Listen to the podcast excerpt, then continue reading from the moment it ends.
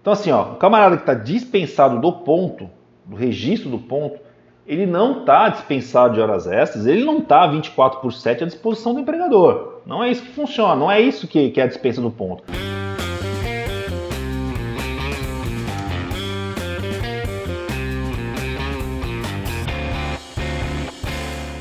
Existem algumas formas de você fazer, tá? O primeiro e o mais clássico, né, é aquele controle de ponto de papel, que você vai lá, preenche os dias, preenche as horas, né, se teve uma hora adicional, se não teve, se faltou, se atrasou, se teve alguma ocorrência, né?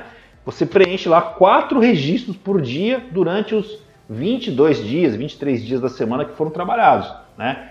Pega um papelzão, né, o funcionário assina, a empresa assina, vai lá e arquiva. Né? O controle de ponto, assim, o mais tradicional, tá? É aquela empresa que realmente não quer dor de cabeça, não quer correr risco nenhum, só que traz um trabalho extremamente regressivo e de gestão pesada, porque são 22 dias vezes o número da sua equipe, vezes quatro registros por dia, né? E aí você tem que controlar tudo isso, né? nada de errado, se você quiser trabalhar assim, ok. A dispensa do ponto. Tá? Existe uma forma tá, de você não ter esse controle diário, né, quatro vezes por dia, a hora que começou, a hora que começou a almoçar, a hora que terminou o almoço, a hora que voltou. Você consegue, realmente, se o seu funcionário ele está a uma distância da sua empresa e você não consegue né, é, praticar né, a questão do ponto, né, é uma coisa que não tem não, não, não tem como você praticar, né? O cara vir para a tua empresa não é viável, ele está numa outra cidade, de repente e tal.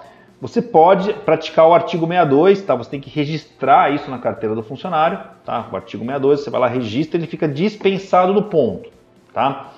Quando ele fica dispensado do ponto, tá?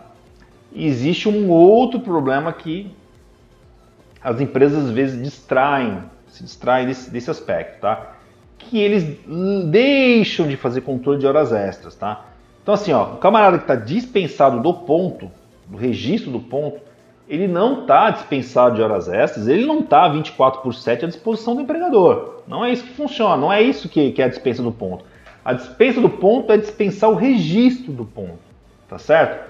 Só que aí, cara, se o camarada estiver né, fazendo horas adicionais ou simplesmente falar que está fazendo horas adicionais e você não manter nenhum tipo de controle sobre isso, tá? Você simplesmente deixa tudo liberado, o cara está trabalhando 14 horas por dia lá e você está fazendo, né, a tal da vista grossa, fingindo que não está vendo, tal, já está errado, né? Já está errado, porque realmente se o cara está trabalhando mais do que deveria, e a gente regulamentou uma coisa que já era já era até usado por algumas empresas, né? Na minha opinião é muito óbvio, tá? é muito óbvio, tá? é uma maneira inteligente né, e produtiva de você controlar é, a jornada de trabalho, que é fazer por exceção.